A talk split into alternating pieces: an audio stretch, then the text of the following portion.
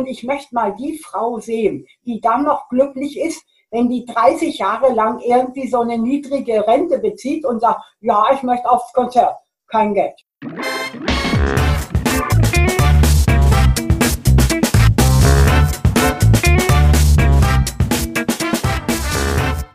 Nun gleich losgeht mit dem Podcast, freue ich mich, ein Gewinnspiel ankündigen zu dürfen.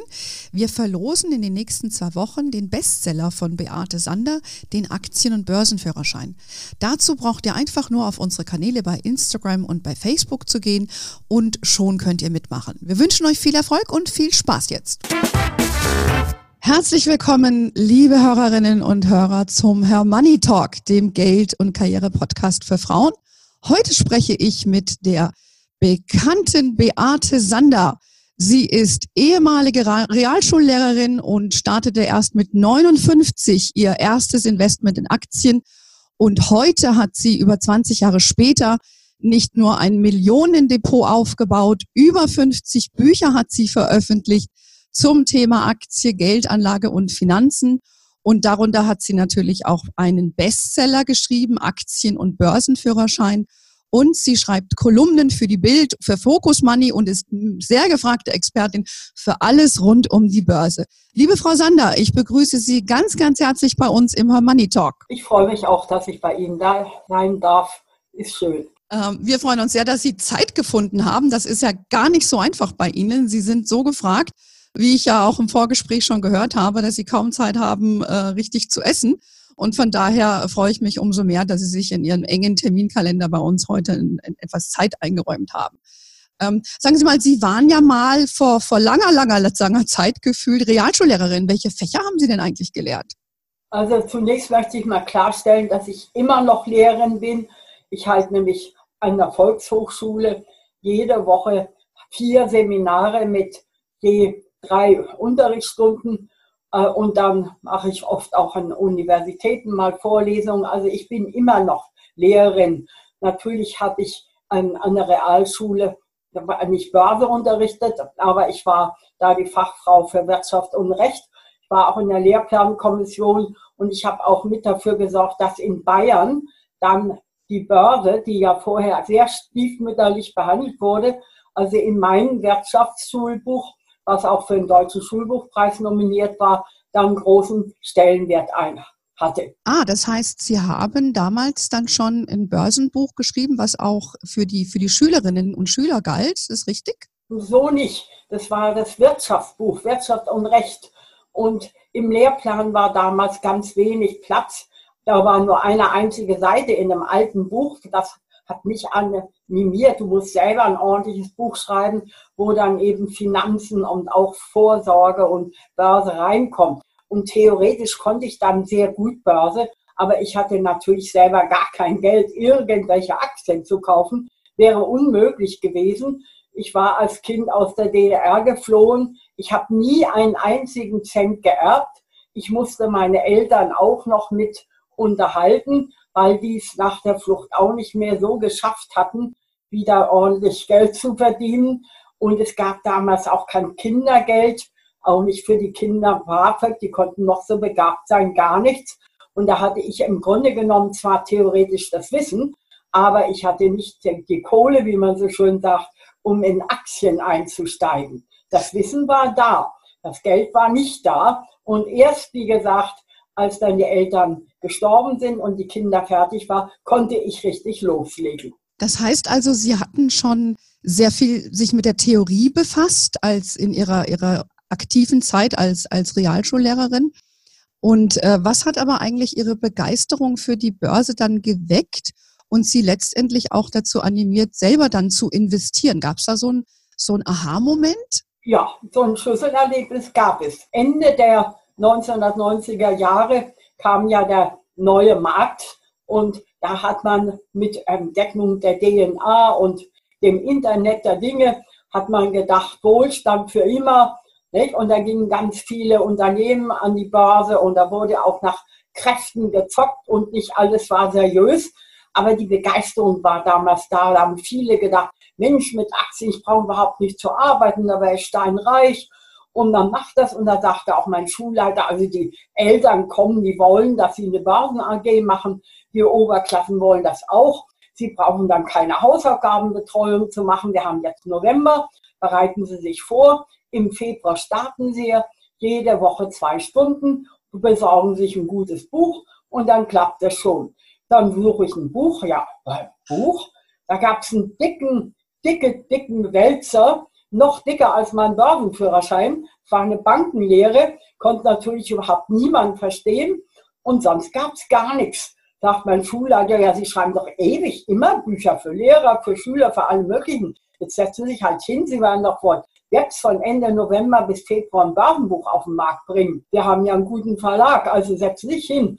Hausaufgabenbetreuung brauchen Sie nicht zu machen. Habe ich mich natürlich hingesetzt, habe ich so ein kleines Buch geschrieben, das hieß offiziell Börseneinstieg mit Spannung und Spaß. Inoffiziell hieß es der kleine grüne Dachs. Das wurde auch ein Bestseller. Und da mit dieser Börsen AG, wo dann auch das Fernsehen kam, die Börse Online kam, da kam schon so ein bisschen Ruhm, den ich heute auch genieße. Ich, so fing das an und das hat dann immer mehr meine Begeisterung geweckt. Ah, ich verstehe. Also der neue Markt, äh, wo alle in diesem Hype gefangen waren, das war dann für Sie auch so ein Impuls zu sagen oder auch gedrungen, gezwungen sozusagen von Ihrem Rektor.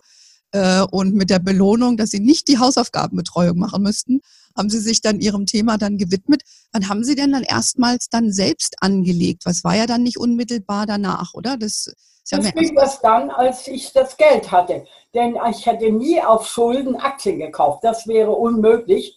Das habe ich auch heute noch. Aktienzukauf auf Kredit, alles andere als ein Hit. Ich musste also warten, bis die Kohle da war. Und ich habe zwar nie was geerbt, aber meine Eltern waren dann gestorben. Ich musste die nicht mehr unterhalten. Meine Kinder hatten ihre Universitätsausbildung abgeschlossen. Die waren beide tüchtig. Die haben gleich gute Stellen bekommen.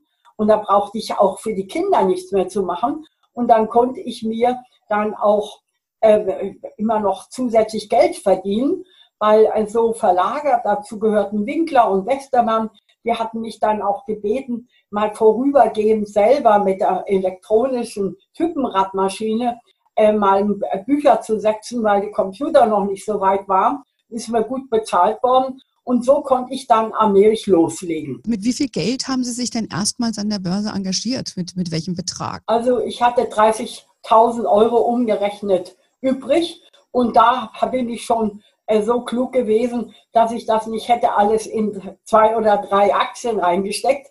Damals war für mich so die Grundvoraussetzung, es muss über 1000 Euro sein. Transaktionskosten waren damals auch noch teuer, aber auch nicht über 1500, damit ich gleich möglichst viele Aktien dann zukaufen konnte. Ein bisschen auch am neuen Markt, aber sonst eben auch breit gestreut wobei damals dann auch der DAX bei mir im Vordergrund stand, was er heute nicht mehr tut. Okay, da, da sprechen wir gleich nochmal drüber. Was war denn die erste Aktie oder die ersten Aktien, die Sie gekauft haben? Also die erste Aktie war auf jeden Fall die Deutsche Telekom. Die kam damals auf den Markt und das Angebot hat mich auch überzeugt. Und ich habe dann äh, mit der Deutschen Telekom letztlich nur gute Erfahrungen gemacht, weil ich die großen Fehler nicht mitgemacht habe, ich habe die Aktie gezeichnet, ich habe sie gehalten, da gab es 10% Nachlass, es gab eine hohe Dividende und nachher kamen Tranchen mit 30. Das war nicht schlimm, hätte man machen können, aber nicht mit 60. Und welche, wo ich wirklich sagen, die waren richtig, das waren schon Idioten, die dann auch noch mit 100, mit 104 Deutsche Telekom gezeichnet haben. Die, da war nicht irgendein Prospekt schuld, wie dann die Anwälte, die haben sich da gleich dann auf den Lauer gelegt nach Anlegern, damit dann klagt. Und da hieß es, ja, im Börsenprospekt, da war ein Absatz. Deswegen haben die Leute den, den Telekom gekauft. Ist natürlich Quatsch. Ich kenne keinen Anleger, der überhaupt diesen Börsenprospekt je gelesen hat, beziehungsweise diesen Absatz. Nicht? Man hat eben geklagt. Im Grunde genommen war man selber schuld, wenn man so gierig war, dass man damit 100 Euro noch gekauft hat. Das hätte mir nie passieren können. Ich habe schön brav gewartet, bis der Crash 2.8, 2.9 war. Und da konnte man die Telekom dann eine ganze Weile so für 8, für 8,50 unter 9 kaufen. Und die habe ich da gekauft und die habe ich immer noch. Nicht? Da ist der Kursgewinn nicht so überragend, aber die Dividende ist natürlich beim halben Kurs ist die Dividende natürlich dann doppelt so hoch und das noch als steuerfreie Ertragsgutschrift. Also das war meine Aktie. Und wenn man immer so gespottet hat, mal ist sie hoch, mal ist sie niedrig, wie der A vom alten Friedrich, nicht, dann muss ich einfach sagen, ob das jetzt oben stimmt oder unten, liegt an einem selber oft. Äh, jetzt muss ich, muss jetzt äh, sehr unterhaltsame Geschichte ist auch ich muss finde das super, wie Sie das jetzt einfach so schildern äh, und auch sagen, dass die Anleger, Anleger teilweise selber Schuld haben. Ich sag mal, äh, da gibt's ja den bekannten Spruch Gier frisst Hirn. Ja, jeder hat da glaube ich damals geglaubt, angestoßen auch durch die tolle Werbung damals mit dem Schauspieler Manfred Krug. Das geht ja nur immer höher weiter.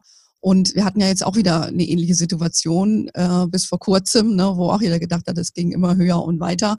Und äh, auf einmal sind ja die Börsenkurse äh, dann ziemlich äh, gefallen, auch in, in der letzten Zeit. Aber ich würde sagen, da reden wir vielleicht gleich nochmal dazu.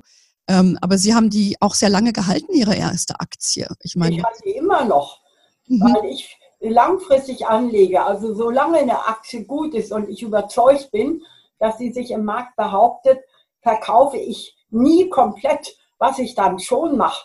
Das war jetzt nicht gerade bei der Deutsche Telekom so gut. Die ist ja jetzt nicht vom Kurs her nach oben gesprungen. Die Deutsche Telekom ist eine Aktie, die gewinnt durch die Dividende. Und wenn man den Leitindex DAX anguckt, dann muss man sagen, man hat mehr mit Dividenden gewonnen als mit den Kursen beim DAX. Einzelne Titel natürlich ausgenommen. Aber meine besten Aktien, wo ich mit den Kursgewinnen richtig Geld gemacht habe, die sind auch jetzt im Crash, habe ich gerade gestern geguckt, immer noch über 3000 Prozent im Plus, wo ich nur wenig verkauft habe.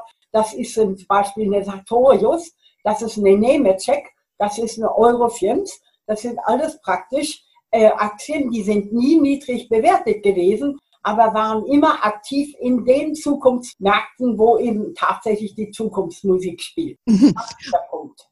Ja, wenn, dann lass uns doch gleich nochmal über, über diesen aktuelle äh, Börsensituation sprechen. Ähm, ich meine, der DAX ist ja eingebrochen, über 30 Prozent äh, jetzt in Corona. Die Gier war ja auch für viele Leute da, weil viele Neuanfänger denken natürlich auch, es ging ja nur nach oben in der Börse. Das kannten ja viele nur. Ähm, und dann haben viele jetzt eine schmerzliche Erfahrung gemacht. Wie sieht es denn in Ihrem persönlichen Depot aus? Ähm, Sie waren ja, das habe ich zumindest gelesen, zweifache Börsenmillionärin mit Ihrem Depot. Das heißt, man muss sich das ja mal vor Augen halten, Sie haben mit 30.000 Euro angefangen und sag ich mal, 20 Jahre später sind daraus zwei Millionen geworden. Das ist ja eine gigantische Leistung. Ähm, haben Sie noch zwei Millionen oder ähm, hat sich das jetzt, wie, wie schaut es jetzt denn aktuell in Ihrem Depot aus? Ähm, das würde, glaube ich, äh, nicht nur mich interessieren, sondern unsere Hörerinnen. Ich habe gerade heute von meiner Bank eine Postkarte bekommen und da steht folgender Text drauf. Vor Ostern nochmals die aktuelle Übersicht für Sie. Ihr Depot wird so stabil und so massiv wie die Berge auf der Postkarte. und ich muss sagen, ich hatte diese zwei Millionen erstmals gehabt an meinem Geburtstag, 16. Dezember 2019. Und dann ist, ist als dieser tiefste Punkt war mit meinem bisherigen Crash, ist ja möglich, dass wir den Punkt auch nochmal wieder sehen, aber wir hatten 8200 Punkte gehabt. Und da war unser guter DAX sogar 40 Prozent im Minus. Da habe hab ich auch verloren, aber keine 40 Prozent, sondern bei mir waren das unter 25 Prozent und zwar nach Steuern und nach Transaktionsgebühren, das habe ich alles abgerechnet. Und da habe ich dann noch so 1,55 Millionen. Aber auch jetzt, heute, wo ich die Depotübersicht bekomme von meinem Banker, da bin ich wieder deutlich über der 2 Millionen Grenze. Ich habe im Grunde genommen so gar, äh, fast gar nichts verloren, weil ich in diesem Crash, für mich ist, heißt immer, ein Crash ist gut für Leute mit Mut und da mache ich praktisch die ganze Phase. Wenn tiefe Kurse sind, sehe ich immer zu, dass ich richtig tolle Aktien oft zum halben Preis bekomme und das finanziere ich dann mit Aktien, die oben bleiben. Und da habe ich das Glück des Tüchtigen. Ich sage auch immer, der Tüchtige und Mutige verdient das Glück. Und das hatte ich auch, weil ich in meinem Depot Aktien habe, wo Übernahmeangebote bestehen und die sind überhaupt nicht runtergekommen und damit konnte ich das finanzieren. Wow, das ist ja sehr beeindruckend. Also wenn ich mir mein eigenes Depot anschaue, Das hatte dann so ja 15, 18 Prozent verloren ähm, in, in dieser Zeit. Aber ich habe jetzt auch danach nicht groß reagiert, weil ich einfach gesagt habe, ich halte jetzt ein bisschen die Füße still. Das heißt, ähm, lassen Sie uns noch ein bisschen auch über Ihre Strategie sprechen. Mich würde jetzt mal interessieren, ob Sie Ihre ja, Anlagestrategie verändert haben in dieser Zeit oder hat sie sich jetzt aus Ihrer Sicht bewährt? Und vielleicht erklären Sie uns ein bisschen Ihre Strategie, weil Sie haben eben schon auch über Mut gesprochen. Und ähm, ja, ich glaube, dass den, den, ja, viele verlässt dieser Mut, wenn sie dann mal sehen, wie ihr Depot äh, von, äh, ich sag mal, 50.000 auf, auf 30 fällt. Das macht ja auch sehr viel mit einem emotional. Und ich bin ja selber schon seit 30 Jahren Anlegerin, aber ich kenne auch immer noch dieses Bauchgefühl, wenn du dir dann Depot anguckst und denkst, boah, vor ein paar Tagen hatte ich noch mehr Geld. Also vielleicht erzählen Sie ein bisschen was zu Ihrer Strategie, wie man mit dem Mut auch ähm, äh, daran gehen kann, den man in der Theorie verstanden hat. Aber dann in der Praxis ist es doch immer nicht so ganz einfach, dann an so einer Strategie auch festzuhalten. Das ist für mich überhaupt kein Problem, weil für mich der Crash immer die erneute Bewährungsprobe ist für meine Hochtiefmutstrategie. Und ohne Crash hätte ich überhaupt gar nie diese zwei Millionen gehabt. Und ich bin auch überzeugt, vorausgesetzt, ich lebe noch so lange, das kann ja schnell zu Ende sein, dann bin ich auch überzeugt, dass dieser Crash, der wieder nachher die Ausgangsbasis, die Voraussetzung ist, dass ich die dritte Million erreiche. Nicht, wann das der Fall ist und ob ich das noch erlebe, weiß ich nicht. Aber der Crash ist auf jeden Fall immer wieder die Bestätigung für diese Hoch-Tief-Mut-Strategie. Ich will die mal in ein paar kurzen Schritten erklären. Es dauert ein bisschen, wenn, wenn ich da die wesentlichen Punkte sage. Ja, also, aber das, das, ist, glaube ich, ganz, ganz wichtig, weil ähm, das ist ja elementar dazu, dass man eine Strategie hat, die Sie ja entwickelt haben und die sich ja für Sie bewährt hat. Und das interessiert natürlich auch andere, die neu sind an der Börse oder auch ja schon äh, jetzt ihre Fehler gemacht haben und ihre Wunden lecken. Also ich bin sehr gespannt. Also zunächst mal breit gestreut, nie bereut. Also ich würde niemals äh, jetzt, auch wenn ich viel Geld hätte, und es gibt auch viele Leute, die haben viel Geld durch Immobilienverkäufe, und dann sagen die, ja, ich, äh, ich kaufe mir fünf Aktien, da mache ich jedes Mal 50.000 Euro rein. Also den Fehler darf man nicht machen. Breit gestreut, nie bereut, dass man also möglichst viele Aktien hat. Lieber dann nur so zwischen 1000 und 2000 Euro, darunter auch nicht einsteigen. Und wenn dann so ein Crash ist wie jetzt, dann kauft man lieber zu, als dass man einmal eine größere Position hat. Wenn man da nämlich dann einen Schrotthaufen drin hat, also es gibt ja Aktien, die haben nur 90 Prozent verloren im Laufe der Jahre. Und wenn ich so einen Schrotthaufen bei mir drin hätte, wo ich über 100 Aktien habe, wäre das nicht so schlimm. Wenn ich aber nur drei habe und da ist ein Schrotthaufen drin, dann leidet man aber wirklich wie ein Hund, der nicht zu fressen und nicht zu trinken kriegt. Das ist einfach mal so. Also breit gestreut, nie bereut. Das nächste ist kein Fluch, sondern Segen, langfristig anlegen. Also nicht heute kaufen in der Absicht, dass ich die übermorgen wieder verkaufe, sondern dass ich die für immer anlege. Der Warren Buffett sagt, ich kaufe nur Aktien, die ich für immer behalten will. Wenn ich die im nächsten Monat verkaufen würde, kaufe ich sie gar nicht erst. Das gilt auch für mich. Ich verkaufe komplett nur dann, wenn ich mich irre, wenn also die Aktie wirklich schlecht ist. Dann haue ich die mal raus. Ansonsten halte ich die ewig, kaufe bei günstigen Kursen nach und mache dann nur Teilverkäufe. Und diese Teilverkäufe mache ich, wenn nicht gerade finanzielle Not ist, dann praktisch mache ich diese Teilverkäufe immer zu hohen Kursen. Ja, da, ich würde da gerne mal einhaken, wenn ich darf, weil ähm, ich finde das übrigens ganz schwierig, äh, selber einen Entscheidungspunkt zu treffen für den Verkauf von einer Aktie. Das ist also eine persönliche Erfahrung. Ich besitze ja mehrere Einzelaktien auch, neben ETFs und Fonds und so weiter. Und ähm, ich habe zum Beispiel eine Aktie, das ist die Nestle-Aktie, die habe ich schon sehr lange, die ich aus gewissen Gründen gekauft habe. Und die hat sich ja mehr als verdoppelt in der Zeit, in der ich sie hatte. Und äh, da tue ich mich manchmal schwer zu sagen, oh, wie viel soll ich denn jetzt davon verkaufen?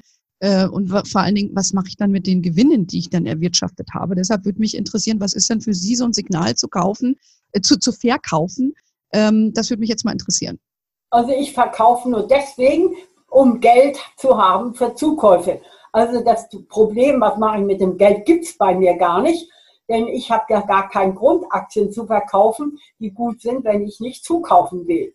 Und wenn ich zukaufen will, dann gucke ich, wo habe ich Aktien, die sind dreistellig oder vierstellig im Plus. Und dann verkaufe ich von denen auch äh, nur so viel wieder, dass ich sage, okay, ich verkaufe dann hm, für 1500 Euro beispielsweise, dann kann ich wie, oder für 1800, vielleicht auch mal, wenn eine Aktie eben wie Amazon so viel eine kostet, dann verkaufe ich so viel, dass ich davon wieder einen neuen Satz kaufen kann, so für etwa 1500.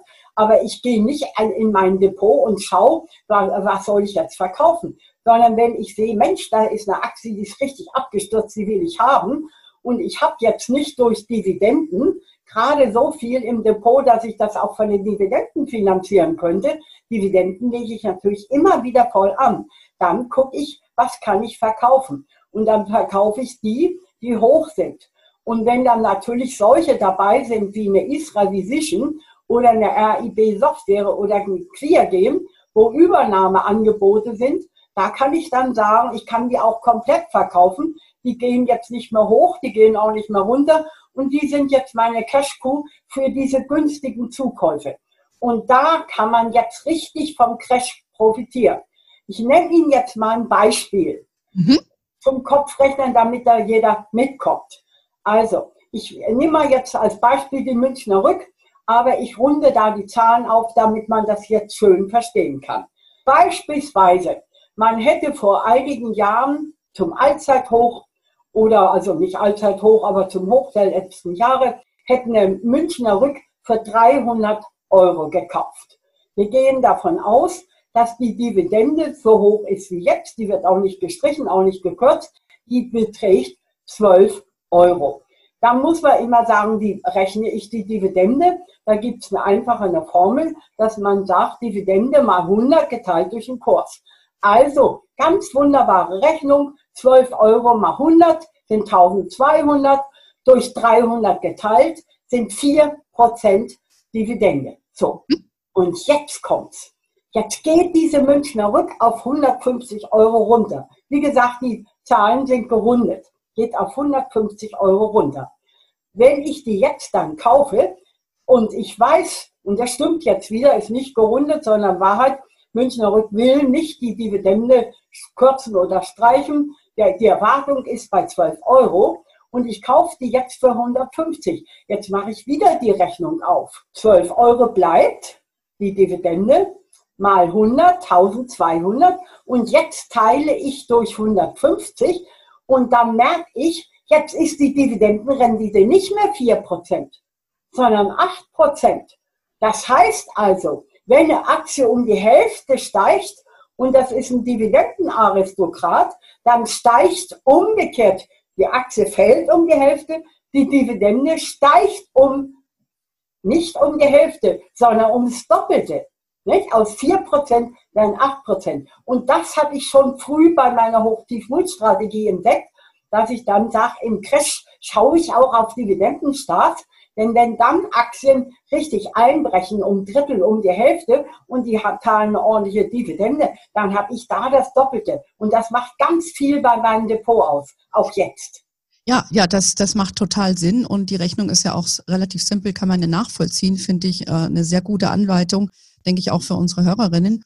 Jetzt haben wir aber aktuell die Diskussion in dieser Corona-Krise, dass viele ja ihre Dividenden aussetzen wollen oder streichen, vielleicht auch sollen ähm, weil äh, ja, das gibt so ein bisschen ja, sag mal, entweder auch so eine Neiddiskussion, ob man jetzt eine Dividende ausschütten soll oder lieber äh, sein, sein Feuer trocken halten soll als Unternehmen, weil man soll ja auch nicht an, an, an den Staat jetzt gehen. Wie, wie stehen Sie zu dieser, dieser Diskussion?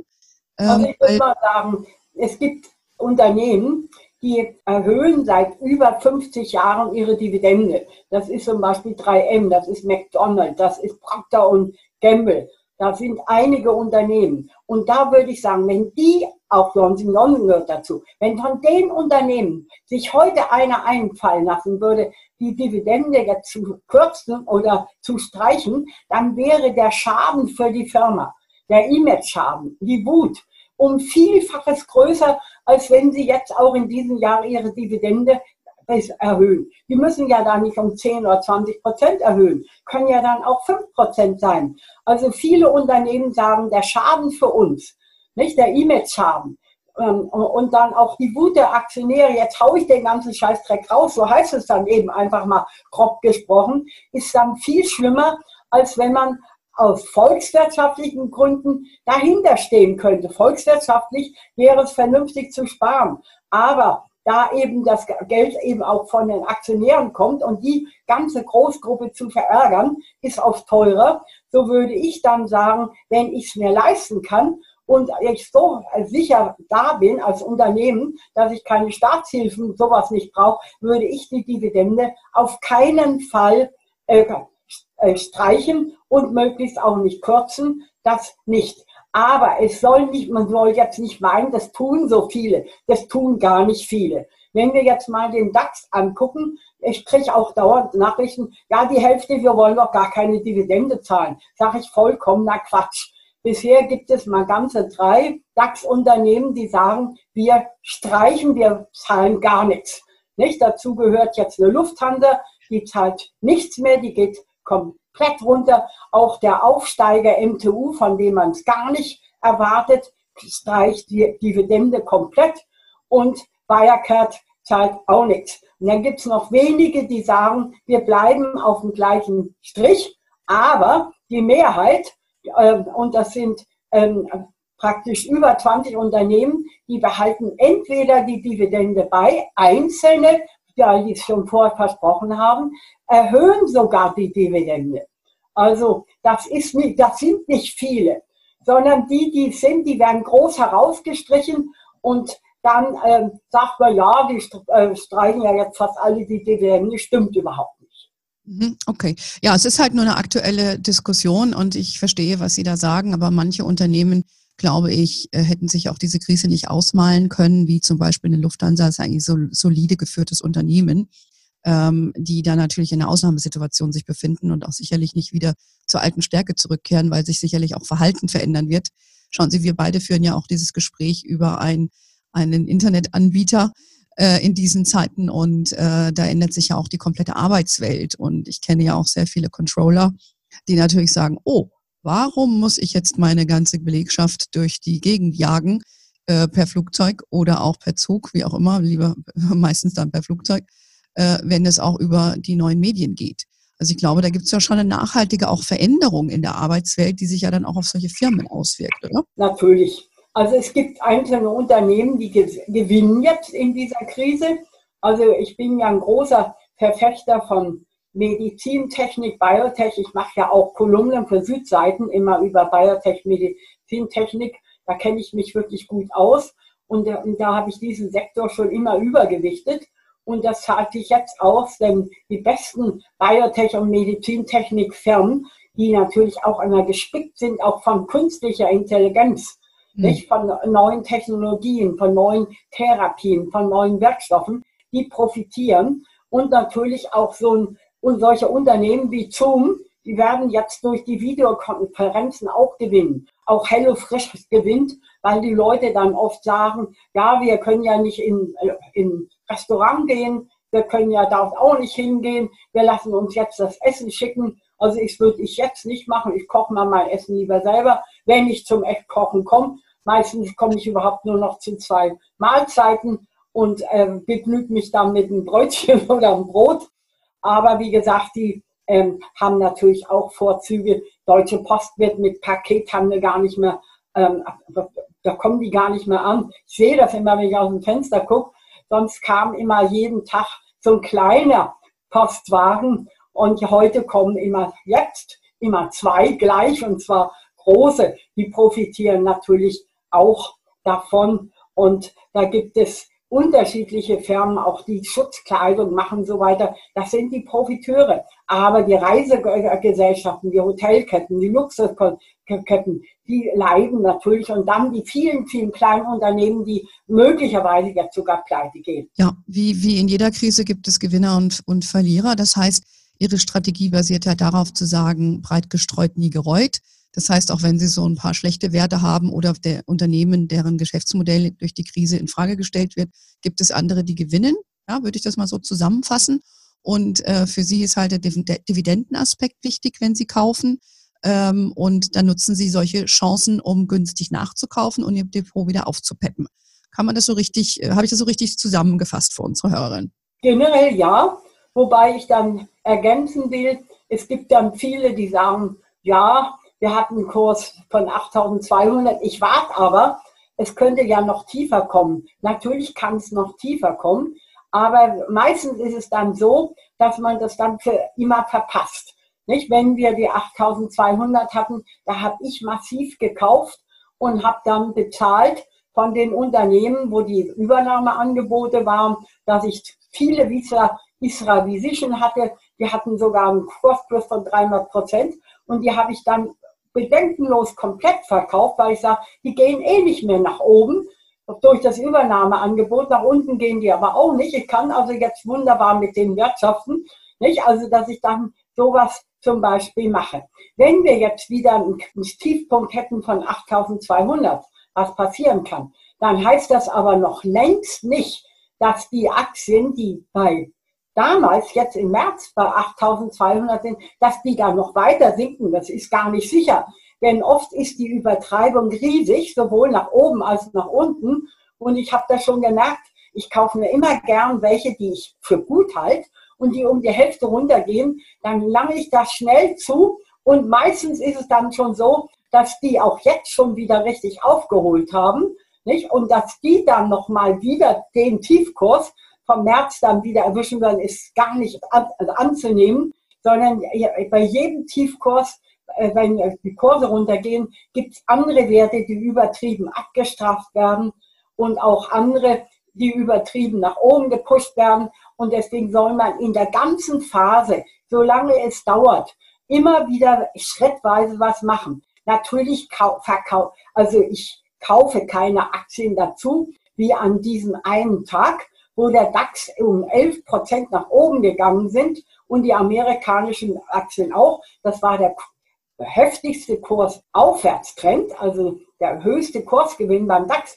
So, ich habe gelesen, seit, na, seit 50 Jahren gab es sowas eigentlich nicht, dass die ganzen Kurse im Schnitt 10, 11, 12 Prozent nach oben gehen. Da kaufe ich natürlich jetzt so gut wie keine Aktien. Da waren auch fast keine, die runtergegangen sind. Aber die Tage davor eben. Nicht? Und da an diesem Tag konnte ich dann eher gucken, habe ich jetzt nochmal die Chance für einen tollen Teilverkauf. Und da kauf, verkaufe ich ja nicht alle. Ich verkaufe dann so viel, wie gesagt, dass mein Restbestand muss noch groß sein. Deswegen kaufe ich auch immer wieder dazu. Und äh, muss ich eben dann auch äh, lohnen. Das wird sich nicht lohnen, wenn ich da für 300 oder 400 Euro verkaufe, müssen auch nicht 2000 sein, sondern dass ich sage, so für 1500 habe ich wieder Geld für einen neuen Satz. Ja, das, das heißt, Sie, Sie sind ja nun, wie man deutlich hört, äh, nicht nur eine versierte Anlegerin, sondern auch relativ unerschrocken. Sie haben Ihre Strategie, halten daran fest und beobachten eher die individuellen Titel als sich jetzt so schrecken zu lassen vom Gesamtindex, äh, der dann in den Börsen immer propagiert wird. Aber um das zu tun, braucht man natürlich nicht nur gute Nerven und Erfahrung, sondern man braucht auch sehr viel Know-how. Wie viel Zeit verbringen Sie denn äh, eigentlich damit, äh, sich zu informieren über Ihre Titel und vor allen Dingen, was sind denn auch Ihre Informationsquellen? Also, ob ich überhaupt was tue, hängt von der Zeit ab. Ich habe auch jetzt natürlich, mache ich sehr viele Videokonferenzen, die äh, machen auch viel Arbeit, weil man erst mit der Technik und dann hat jedes Unternehmen eine andere Technologie und andere Zugangskanäle und dann habe ich natürlich auch meine vier Börsenseminare. Da mache ich online praktisch online Wochenberichte. Und all das macht sehr viel Arbeit. Aber wenn normale Zeiten sind, dann habe ich in jedem Monat ein paar Vorträge. Die sind oft auch weit weg. Dann bist du drei Tage unterwegs. Und wenn ich jetzt Vortragsreisen habe, dann sage ich mir, an solchen Tagen würde ich überhaupt nie handeln, weil ich mich dann allein auf die, den Vortrag und auch auf Fachgespräche und auf Talkshow konzentriere, also da handle ich mal gar nicht. Und im Moment kann es auch sein, dass ich gerne handeln würde, aber ich nicht dazu komme, weil dauernd was los ist. Nicht? Dann sind äh, jetzt auch äh, gerade über Ostern habe ich laufend irgendwelche Vorträge, teilweise sind die auch gleich als Videokonferenz 60 oder 90 Minuten lang und so mit der Vorbereitung und Einstimmung dauert. Und dann komme ich auch nicht dazu. Aber ich sehe um, gern dazu, dass ich mindestens so zwischen 21 Uhr den Abendhandel noch wahrnehmen kann und dass ich dann auch noch was machen kann. Denn dann weiß man auch, was in Amerika los ist. Dann kann man schon erwarten, was am nächsten Tag passiert. Aber Börse insgesamt ist für mich natürlich äh, so von morgens 5, 5 äh, Uhr bis Mitternacht. Das ist im Moment so. Nicht? Aber das geht auch nur, weil ich alleine lebe. Nicht? Also wenn ich noch einen Mann hätte, der wäre nach drei Tagen spätestens weg. Also mit der kann man es ja nicht aushalten. Die macht ja nichts anderes als eine scheiß Börse, wird er sagen. Nicht? Also das ginge nicht. Und es geht auch nicht, wenn man eine junge Mutter ist mit Kindern. Die brauchen einen. Da geht das auch nicht. Und solange man eben für die Familie da ist und dann jetzt nicht hier seine Arbeit von zu Hause aufmacht, sondern dann auch, sagen wir mal, in der Schule. Ich habe nie äh, trotz zwei Kindern habe ich nie Teilzeit gemacht oder mal gar nicht gearbeitet. Ich habe immer Vollzeit gemacht. Und weil man kein Geld hatte und ein Reihenhaus bauen wollte, habe ich sogar trotz zweier Kinder immer noch Überstunden an der Schule gemacht. Nicht? Also ähm, das hängt immer von der persönlichen Lebenssituation aus. Das, was ich mache, geht nur, wenn man allein lebt. Und nicht, wenn man irgendwie Kinder hat oder ähm, Eltern, die man mit pflegen muss, da geht das gar nicht. Und mit einem Partner auch nicht, weil der nach, wie gesagt, spätestens nach drei Tagen wäre der weg. aber, einfach mal so. Aber das ist ja ein, ein sehr, sehr gutes Stichwort. Hermanni ist ja ein Online-Portal für Frauen damit Frauen sich mehr um ihr Geld kümmern können und äh, versuchen dann auch einen Zugang zu schaffen, nicht nur ähm, zu, ähm, ja, zu, zu den allgemeinen Sachen, sondern vor allen Dingen auch zum Thema Börse und, und Aktie. Was empfehlen Sie denn jetzt ähm, einer, einer jüngeren Dame oder überhaupt einer Frau? Wir haben auch sehr viele Damen, die, sag ich mal, Mitte 40 sind oder auch teilweise Frauen, die in Rente gehen und die auch über Vermögen verfügen. Ähm, und wie gesagt, auch die Jüngeren, die anfangen wollen, die jetzt eben aus den von Ihnen Lebenserfahrungen äh, beschriebenen Umständen nicht so viel Zeit haben, sich damit zu befassen. Was empfehlen Sie den Damen, wie sie da vorgehen sollten, um äh, einen Vermögensaufbau zu betreiben oder einen Vermögenserhalt, ohne dass man äh, acht Stunden am Tag mit Börse verbringt? Also wer wenig Zeit und Lust hat und auch wenig Erfahrung, da sage ich, wer wenig Zeit hat, der sollte erstmal mit ETFs anfangen. Das gilt aber nicht nur für, für den, der wenig Zeit hat, sondern es geht auch für, gilt für den, der wenig Geld hat. Wer also von vornherein weiß, ich habe gar keine große Vermögensdecke, ich kann froh sein, wenn ich ein Depot mit 5000 Euro aufbaue oder mit 10.000, da würde ich sagen, weg mit den Einzelaktien. Da fehlt einfach auch das Potenzial, dass man das nutzen kann. Und wenn ich wenig Ahnung habe und wenig Zeit habe, mache ich da nur Mist. Da ist es viel besser, dass ich sage, ich beginne mit ETFs, die machen wenig Arbeit. Wenn jemand jetzt nicht weiß, was ein ETF ist, ganz kurz, ein ETF, das ist die Abkürzung Exchange Trade Funds. Das ist also ein ETF, der bildet einen Index wie den DAX eins zu eins genau nach. Nicht? Und dann habe ich die breite Streuung, indem ich jetzt nicht mehr aus dem DAX welche raussuche, sondern da wäre der ganze DAX drin oder der ganze MDAX oder der ganze S-DAX, wobei ich aber sage, Leute, nimmt mal gar kein ETF auf den DAX. Viel besser ist, dass ihr das in dem Mittelstand macht, denn der MDAX, der jetzt 60 Werte hat, haben wir wieder die breite Streuung, da haben wir aber auch den Mittelstand drin. Da haben wir auch die Zukunftsmusik drin. Und dieser MDAX jetzt zum Beispiel, der schneidet in drei, fünf, zehn, 20 Jahresvergleich immer doppelt so gut wie der DAX ab. Und das gilt für den S-DAX, wo noch die kleineren Schnellboote drin sind, die innovativen, nicht? mit 70 Werten, der schneidet auch doppelt so gut ab wie der DAX. Und dann sage ich, nehmt mal diese zwei ETFs, MDAX, S-DAX, da habt ihr jetzt seit dem die deutsche Börse praktisch die Indizes reformiert hat, auch immer noch einen ganz großen Teil von TechDAX drin. Nicht? Also im MDAX sind auch noch so also 15 TechDAX-Werte drin, im SDAX auch noch welche. Nicht? Im TechDAX hat es 30 Aktien, vier kommen allerdings vom DAX rüber. Die sind da nicht im MDAX, SDAX drin, sonst die sind auch dabei, sodass man dann sagt, eigentlich habe ich außer dem DAX die ganze Indexwelt schon in Deutschland abgedeckt. Und dann mache ich im internationalen weiter, dass ich sage, ich nehme auf jeden Fall ein ETF MSCI World, dass ich sage, die 1000 größten Unternehmen weltweit Nicht? Also dann schon die Dickschiffe, aber die tausend aus aller Welt, die größten. Nicht? Da gehe ich auch kein Risiko ein.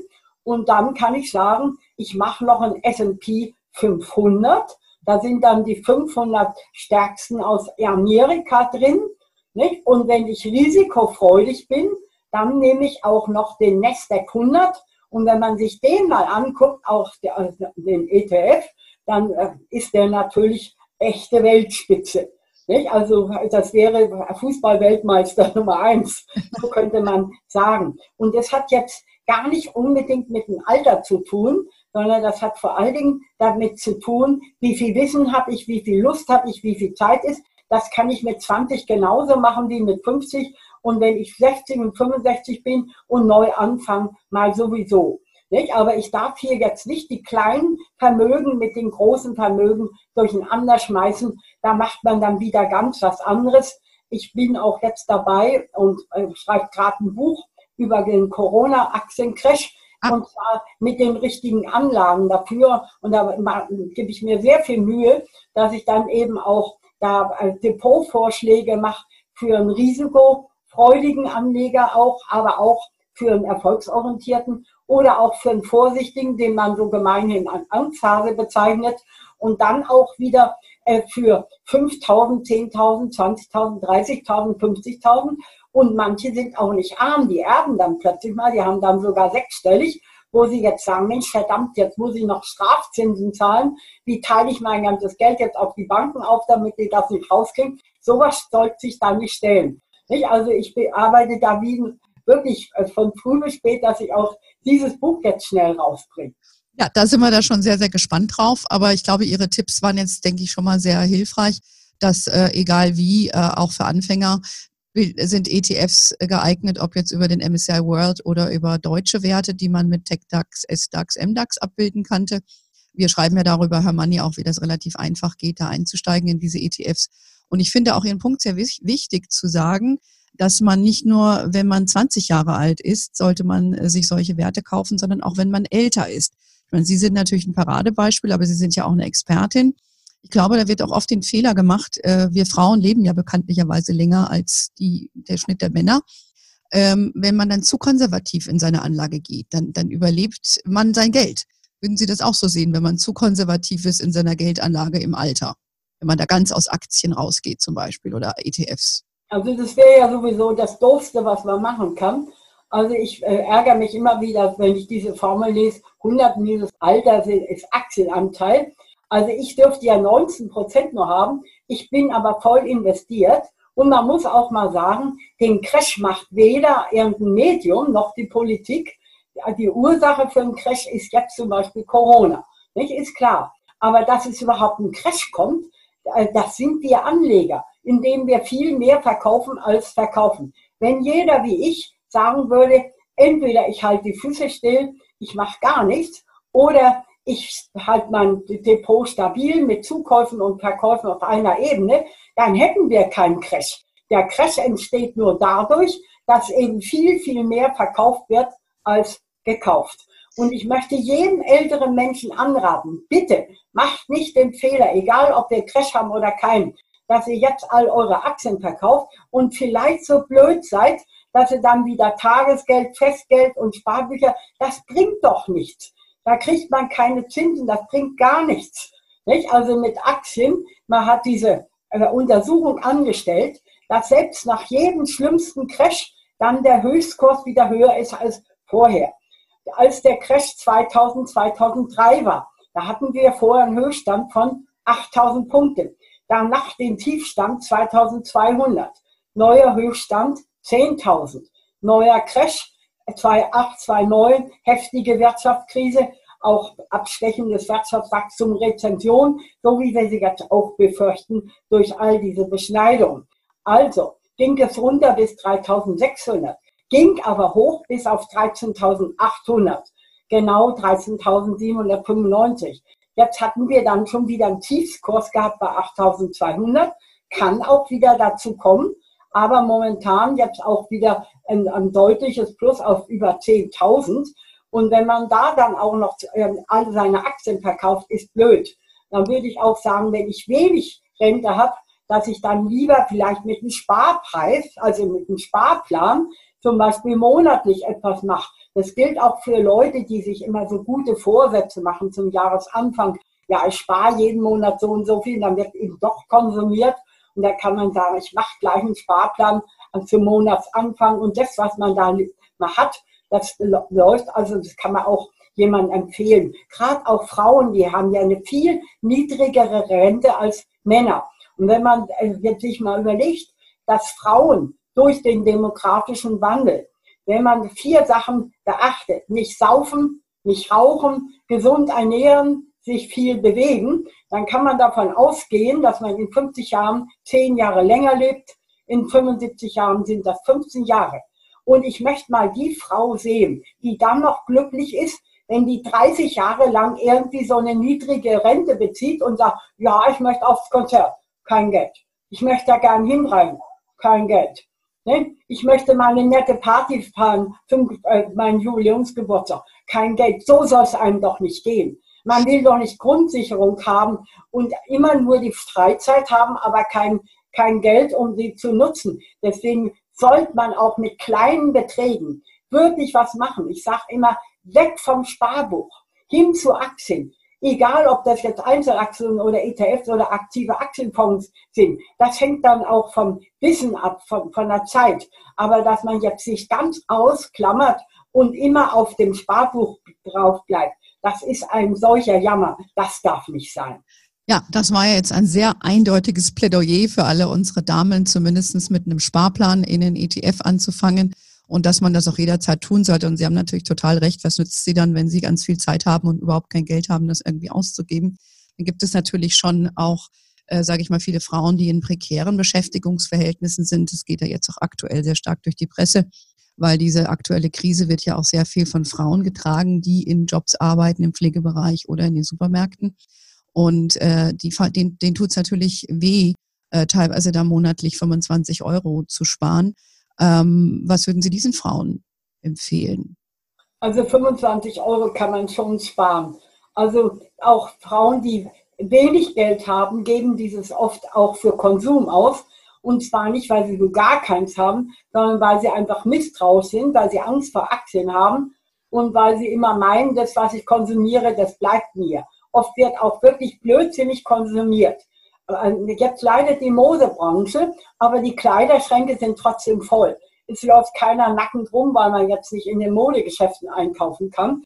Vor allen Dingen, wenn man dann noch liest, dass die Hälfte aller Klamotten, die gekauft werden, für Oberkleidung, die werden überhaupt nicht angezogen. Und es könnte ja jetzt sein, dass die Leute sagen, ich kann mir jetzt nichts Neues kaufen, ich gucke mal jetzt doch mal rein, ob ich von den Sachen, die ich noch nie angezogen habe, ob mir da was passt.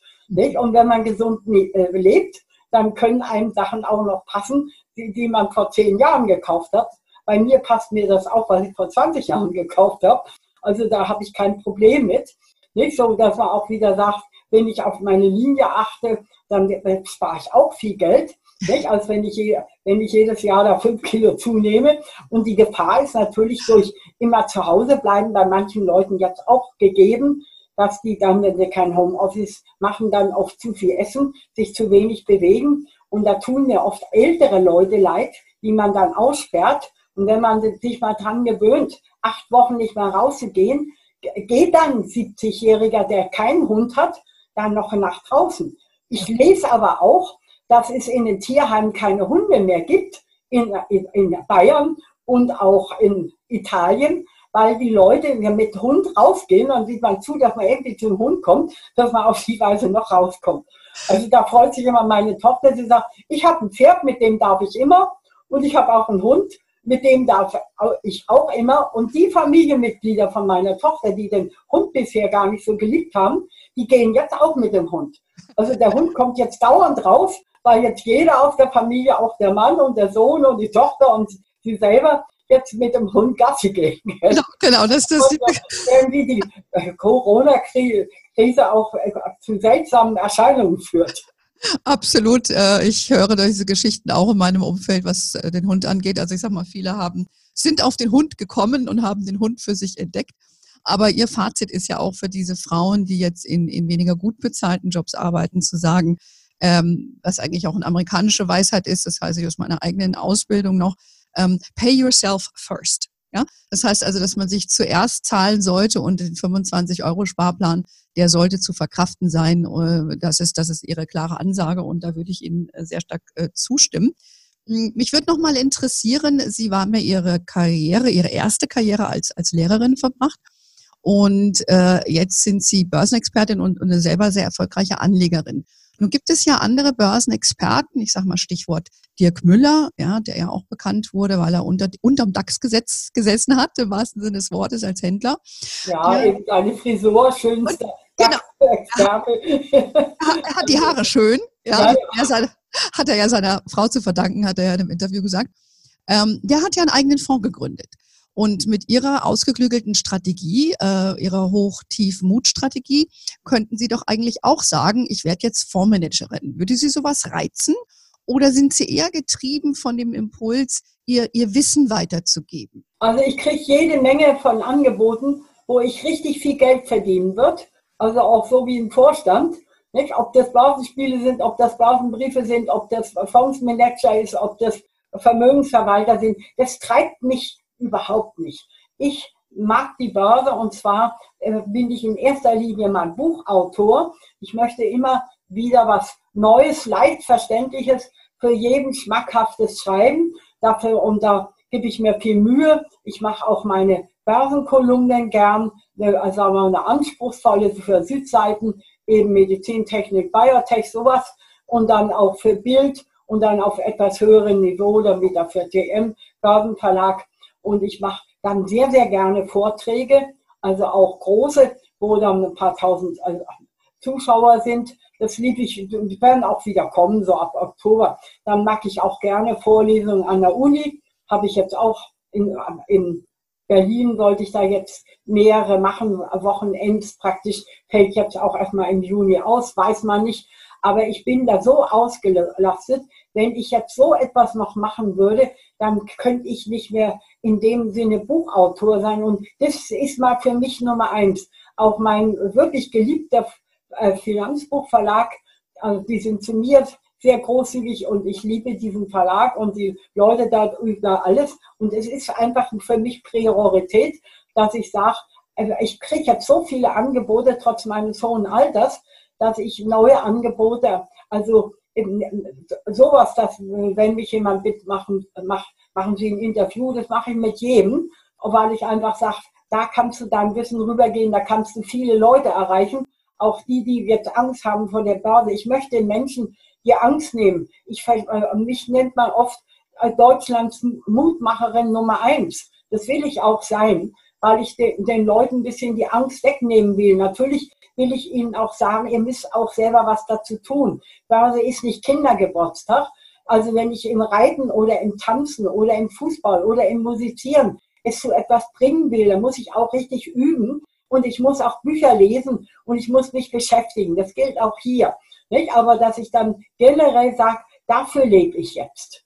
Und ich habe jetzt kein Interesse, so etwas anzunehmen. Und ähm, Geld brauche ich ja jetzt auch keins. Nicht? Ich habe ja nicht mal die, äh, die Zeit meine, von meinen zwei Millionen was auszugeben. Das kriegen alles meine Kinder und meine Enkel. Diese zwei Millionen liebe ich aber trotzdem. Nicht, weil ich das Geld ausgeben will, sondern weil diese zwei Millionen für mich die, na, praktisch einfach der Erfolgsmesser für meine Strategie ist. Um das geht's. Also ich liebe den Erfolg als solches. Nicht? Und ich freue mich natürlich, für, auch wenn ich bei Amazon jetzt lange schon äh, mit dem Börsenführerschein auf Platz 1 bei Börsenbüchern und bei Strategie und so weiter. Um die, den Erfolg als solches geht man um. Wenn sich der in der Million widerspiegelt, ist das natürlich toll. Und wenn ich dann noch lebe, bin ich auch überzeugt, dass nach dem Crash durch das, was ich jetzt alles mache, ähm, die drei Millionen erreiche. Denn ich sehe ja jetzt schon, wenn so kleine Erholungen sind wie jetzt, dass ich schon quasi wieder beim, bei, äh, bei dem äh, Stand von 2019 am 16. Dezember ist mein Depot jetzt höher als am 16. Dezember. Nicht viel, aber immerhin 50.000 über dem Stand vom 16. Dezember. Mhm. Und um das geht es mir, dass ich sage, Leute, macht es so. Macht nicht das schnelle rein raus. Natürlich ein Zocker mit einem schnellen rein raus und Hebel 20, Chinesen machen sogar Hebel fertig. Die können natürlich an einem Tag so viel verdienen wie in einem Jahr. Nicht? Aber die können eben auch alles äh, verzocken. Das ist nicht mein Stil. Ja, ja das, das, das, das merke ich schon. Also ich, ich kann äh, Sie da ganz gut verstehen, weil ich arbeite ja selber seit 30 Jahren in der, in der Fondsbranche. Und äh, als ich äh, dann mein eigenes Unternehmen gegründet habe, unter anderem auch Her Money, dann wird man immer sehr häufig gefragt, und ich werde eigentlich da hauptsächlich von Männern dazu gefragt, warum verkaufst du denn keine Produkte über Her Money? Und das mache ich nicht, weil es ist ein Informationsportal und ich habe mich dafür auch bewusst entschieden. Und äh, viele Männer, finde ich, verstehen das oft nicht, ähm, weil die sind äh, einfach getrieben, auch sie, sie wählen Berufe aus aufgrund der finanziellen Situation, nicht weil sie unbedingt emotional da involviert sind oder sich da intellektuell mit äh, verbinden wollen, sondern einfach, weil sie damit viel Geld verdienen wollen. Und ich glaube, das unterscheidet auch Männer. Ich weiß nicht, ob Sie das so sehen, aber Sie bestätigen das jetzt wiederum für mich, ähm, dass das viele Frauen dann doch andere Herangehensweise haben und oft auch als altruistischen Motiven ähm, Berufe wählen und für die der, für der, Gedanke, Geld zu verdienen, nicht der oberste ist. Ist das auch Ihre Erfahrung mit anderen Männern? Also, also ich komme mit Männern auch sehr gut aus. Und es gibt auch ähm, Männer, also vor allen Dingen die, wo ich meine Einhörner dann suche. Das heißt, ich finde immer Aktien sehr frühzeitig, die zu etwas bringen.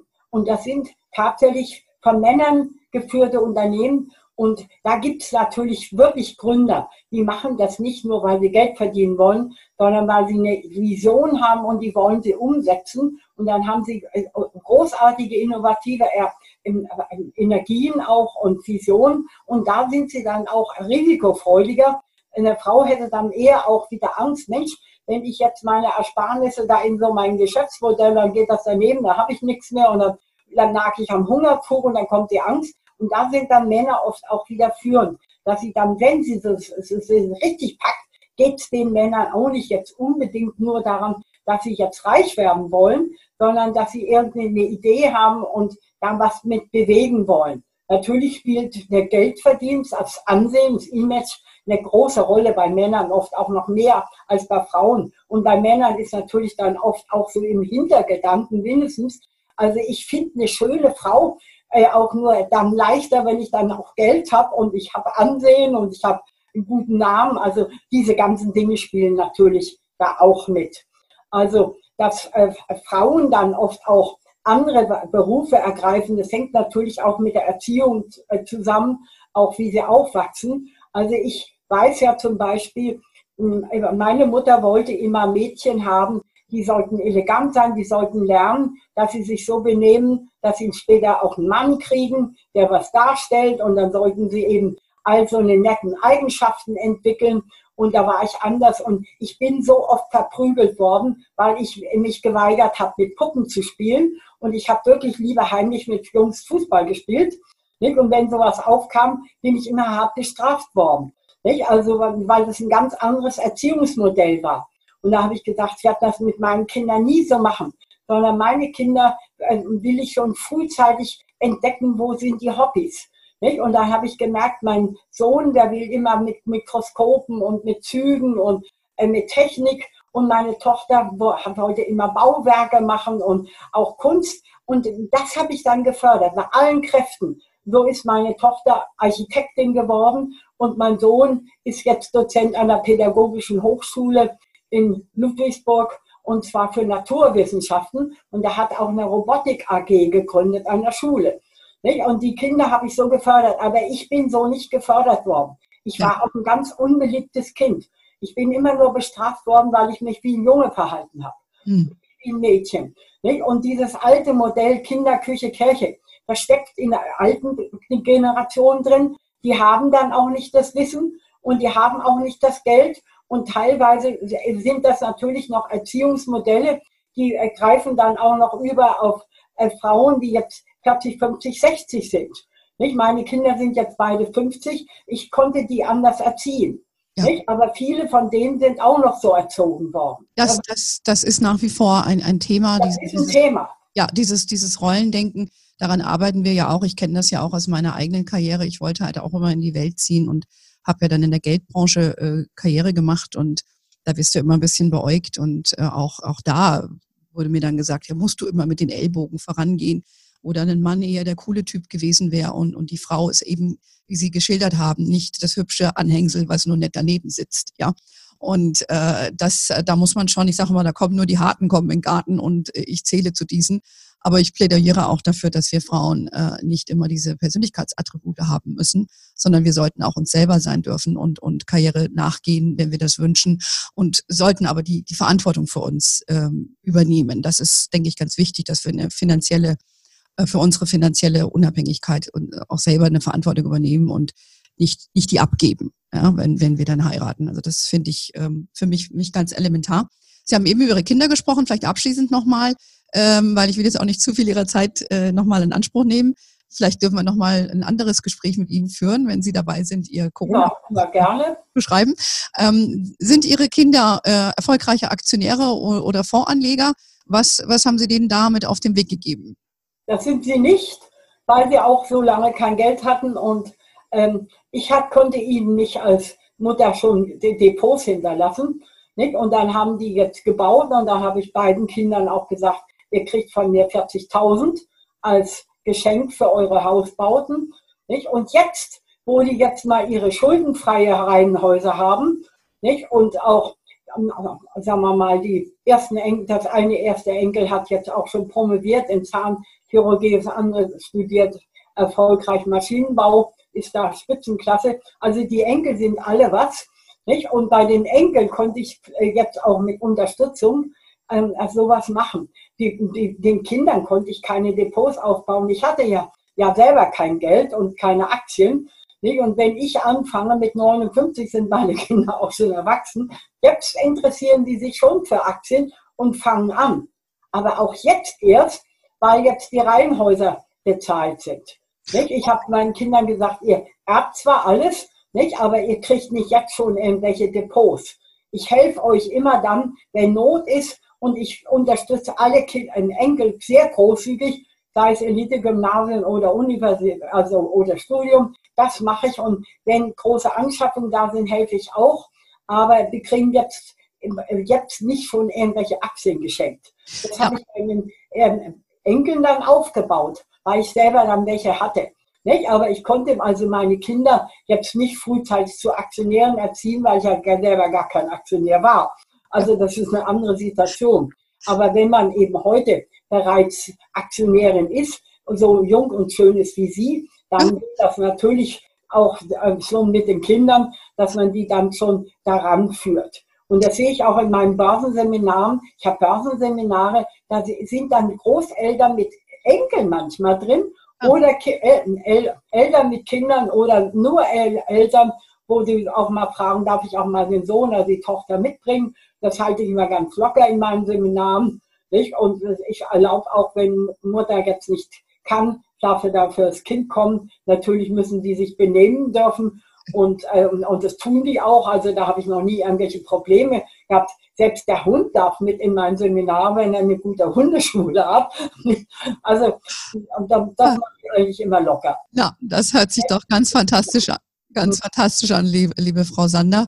Ähm, ich, ich denke, ich schicke Ihnen mal meinen Sohn, weil mein Sohn ist auch eher der Spekulant und äh, versucht von seiner Mutter das eine oder andere zu lernen. Ihre Kinder haben ja einen riesen Vorsprung. Sie haben ja direkt die Expertise, ich sage mal, im Haus.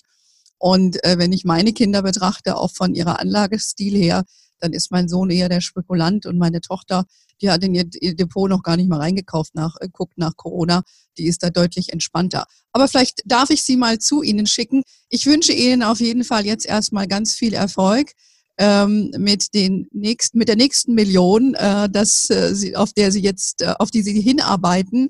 Ich wünsche Ihnen auch, dass Sie äh, gesund und weiterhin so fit und dynamisch bleiben in diesen schwierigen Zeiten. Lieben Dank, äh, Frau Sander, für Ihre sehr wertvolle Zeit und Ihre wertvolle Einschätzung.